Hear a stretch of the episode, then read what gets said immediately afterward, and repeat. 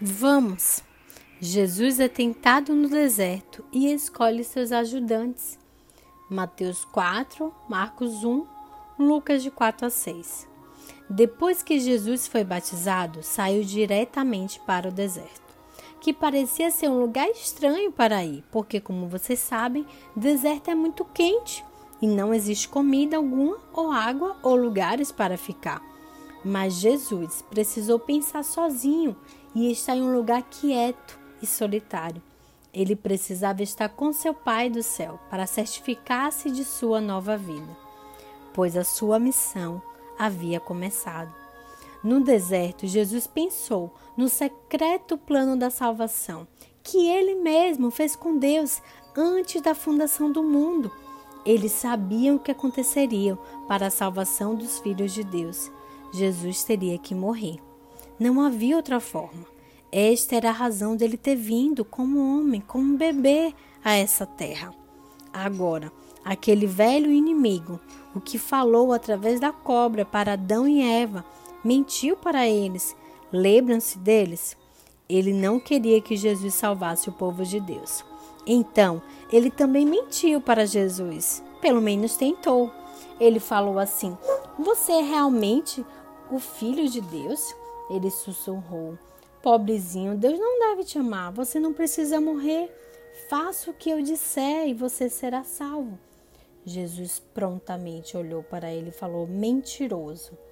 Isso nunca foi verdade. Eu farei o que Deus disser. Eu estou com Deus e Ele comigo. E daquele momento em diante, nada seria o mesmo. Jesus não era como Adão, Jesus era um novo tipo de homem. Ele não acreditaria na terrível mentira que o inimigo falou. Jesus sabia que Deus o amava e ele confiava plenamente em Deus. Não importavam as circunstâncias, foi exatamente como Deus havia prometido para Adão e Eva todos aqueles anos antes. Jesus tinha vindo para lutar contra o trabalho da serpente. Ele iria libertar do pecado, das trevas e das lágrimas, e ele iria sofrer, mas ele venceria. A vitória já era certeza, não havia dúvida.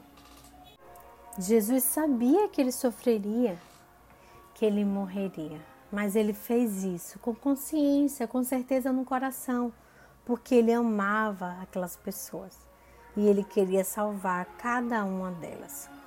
Jesus deixou o deserto e concentrou-se na grande salvação. Ele ia trazer os filhos de Deus de volta, mas antes ele precisava encontrar alguns ajudantes e amigos. Ele tinha muito para fazer. Ele precisaria de algumas pessoas para ajudá-lo. Quem poderia ser bons ajudantes? O que vocês acham? Os inteligentes, os ricos, os fortes ou pessoas importantes? Algumas pessoas poderiam pensar assim, mas eu estou certa que agora você não precisaria de mim para dizer que elas estavam completamente erradas, porque o povo que Deus usava não tinha que saber muito, ter muitas coisas. Eles tinham apenas que depender muito dele, muito de Deus. Um dia Jesus estava caminhando pelo mar da Galileia, quando viu alguns irmãos e amigos costurando suas redes. Eles eram homens pobres. Jesus olhou para eles e os convocou. Vamos! Pedro, André, Tiago e João olharam para aquele homem na praia e eles não puderam explicar isto.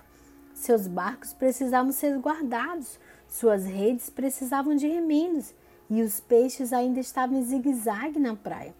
Mas alguma coisa naquele estranho os fez perder suas redes e seus peixes, deixar os seus barcos e todas as coisas para o seguirem.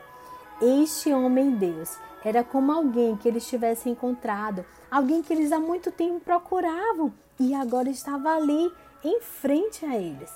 Quando eles olharam para Jesus, seus corações saltaram, maravilhados, com uma felicidade infinita por dentro. Era como se eles estivessem correndo livres em um campo aberto num dia ensolarado. Jesus chamou doze homens para serem seus ajudantes: Pedro, André, Tiago e João, Mateus, Filipe e Bartolomeu, Tomé, outro Tiago, Simão, Tadeu e Judas. Conhecendo Jesus, suas vidas mudariam completamente.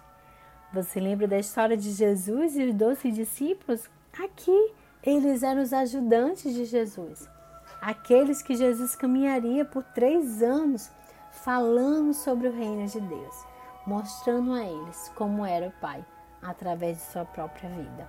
Um beijo, te vejo no próximo capítulo.